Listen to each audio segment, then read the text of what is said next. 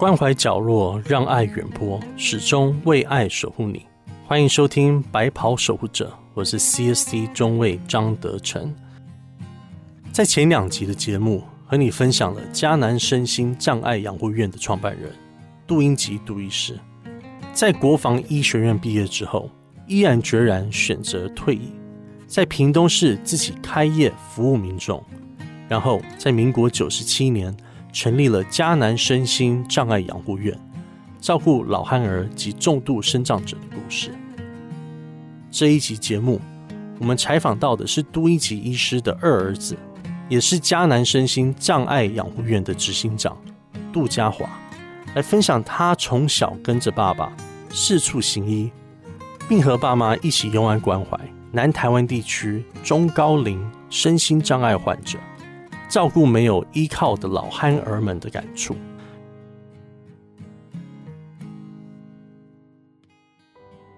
白袍守护者，以后有机会哈，来来这我们机构啊，不要跟我们说辛苦了，会越来越没力，要给我们加油哦。这个尤尤其你在服务这些弱势的生障者，他们都是比较虚弱的人呐，我们要需要带。活力给他们。喜憨人很可爱，很多人愿意帮助他们，但很少人想过有一天憨人老了呢，他们能去哪里呢？这是迦南身心障碍养护院脸书上面的文字，特别让人感到鼻酸。之前的节目中，杜英吉杜医师也分享到，很多老憨人连父母离世都不知道，直到饿得受不了跑出家门才被发现。被忽略的老汉儿，谁能帮助他们呢？各位听众，大家好，哎，我是屏东迦南身心障碍养护院的执行长杜家化。哎，我们家庭就是看到说，社会中有一些弱势的生障者哈，需要帮忙，而很多像我们说老汉的居多哈，很多都是父母走了，哦，啊兄弟姐妹没有办法，或是没有连兄弟姐妹都没有，啊亲人没办法，哎。啊，有一些是被抛弃的个案呐，哦，啊，这些都是从政府转介安置来这边的，哎，啊，每个个案我们会去评估他的需求性，哦，要审慎呐，因为因为他们一进来，几乎都是他们最终的家，哦，这不像那个他没有钱，你说要把他转到其他的护理之家，不可能的，哦，哦，啊，身障机构有我们就是有完完善的照顾哈，还有医护方面的照顾。哦，让让我们的韩儿来这边哈，纵使他们中风了、有慢性病的，哦，到植物人，哦，我们机构目前都有这个能力来照顾他们。因为这他们的基因的关系，老化速度会会比较加速啦，哎，而且像如果是喜憨儿这类的憨儿哈，他们会有心脏病的毛病，哦，对。所以，像我们曾经也遇到说，有的憨儿哈，在花园散步，忽然间跌倒了，哦，一发现的时候，他的指甲都发黑，嘴唇都发黑，那就是夹心症了。而有一些憨儿是后天后天引起智能障碍的，发高烧啊，哦，所以那种那种憨儿的状况就不一样。哎，啊，很多憨儿他有后来会引起其他的情绪性的问题，啊。神经官能症，哈，啊，这个有又有其他的药物要需要来支持他们，对，所以在照顾这个智能障碍的的机构，他们所面对的的憨儿，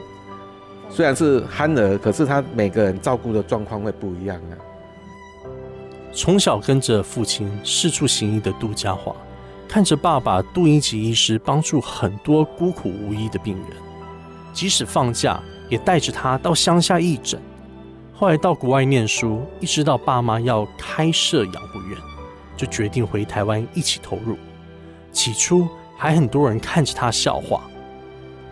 但看着父亲的背影，杜执行长觉得能一家人共同投入一件事，它的意义非常大，也是非常幸福的。从小到大哦，我都看我爸爸是一个非常尽责的医生啊，哎。而且他非常高义，哎，他的生活很单纯，哦啊，以前的诊所的非常的忙，以前的医生非常的忙，从礼拜一到礼拜天，天天都要看病，哦，早上八点到晚上十点钟，哦，一天有三诊，哦，他每天都很忙的在在为病患在服务，哦，啊，如果礼拜天下午有休诊的时候，也偶尔也会到跟着志工团哦，到山上去做免费的医疗服务，哎呀，这个持续好几年哦，所以我小时候假日的时候就是坐在他的车后哈，哎啊，一起到那个各个偏乡哈去去走一走，哎啊，看到他就是带着一些药物啊哈，去帮助乡下一些病患哈，去医治他们的病。嘿，那你这样子从小看到大，你觉得爸爸对于你的生命教育的那个观念是什么？哎，我觉得他对我们生命教育就是第一要诚实啊，哦，然后要认真，要务实的去生活，啊，这最重要。就是父父母亲也是看我们的兴趣来做事情啊，啊，之后就是因为在台湾他们想要成立一个机构来照顾我们的外婆哦，所以我们一开始回来是成立老人机构来照顾我们自己的外婆。因为其实你住在国外哈啊，就是父母父母亲这个家庭都没有在生活在一起，没有归属感哦啊。而且我们在国外哦，我都觉得我们是那个三等公民，哦啊，所以虽然你你住的地方也是，哦，房子车子也是都蛮好的哦，啊，工作哦也是没有忧虑的说有有有在进行哈，可是听到一有一个机会哈，要回来台湾哈，就是要来创设养护院哦，啊，是为了自己的外婆来做这个养护院的，是非常有意义，所以我们就。全心来投入这个行业，从照顾外婆的老人机构，到服务老憨儿、生长者的养护院，凡是亲力亲为的杜家化，笑说自己是管家，连花园的植物都是他在修剪的，每天忙到连放弃这件事都没有时间，这么全力付出，全是因为迦南几乎是这些生长者最终的家，如果能好好照顾他们。做梦也会笑。哎，在在民国八十二年哈，我们就成立我们的迦南老人院这个部门哈。经过几年的经营哦，他常常有社区的这个民众在求助哦，他们是低收入户啊，是生障者啊哦，没啊，可是就是没有钱来住互惠来养护院哦。那唯一的办法，我们在想说，哎，如果要帮助他们，就是在成立一个机构啊。那你要成立这机构，属性又不能说老人院就收容他们呐，哦啊，在政府的洽询下、规划下，我们就在规划一个身心障碍机构，哦啊，专门在民国九十四年的时候，在成立这个迦南身心障碍养护院，我们收容的是十八岁以上的智能障碍者，哦，那个年龄就没有限制了，因为目前比较高的年龄有到七十多岁的院友都有，嘿。几乎来这边住，我们家人就是这些还生长者最终的家，住这样就一辈子。哎，对，很多很多善心人士来这边都会问我说：“那如果这些生长者死了怎么办？哈，往生了怎么办？”我说：“我们台湾人对做后事这个基因德的爱心哦，会常有，哎，大家都会协助啦。可是哦，在这些生长者在他活的这一段时间哈，就是。没有人照顾，好好的照顾他。哦啊，如果我们这个有这个机会来到迦南哈，我们就是尽我们的心来照顾他们。嘿，十多年来，把住在迦南无依无靠的老汉儿们当做自己的家人一样照顾。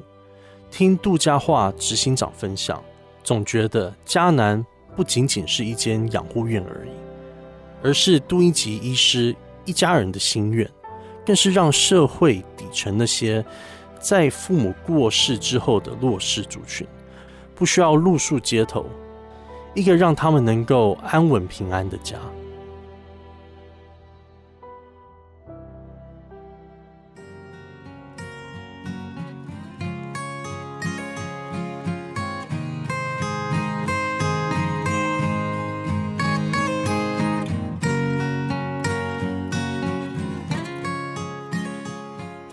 感谢你的收听，不知道听众朋友是用什么 Podcast 平台收听我们的节目呢？如果你是透过 Apple Podcast 收听的话，别忘了帮我们评分五颗星或留言，或者是你有建议的采访名单，你都可以告诉我们。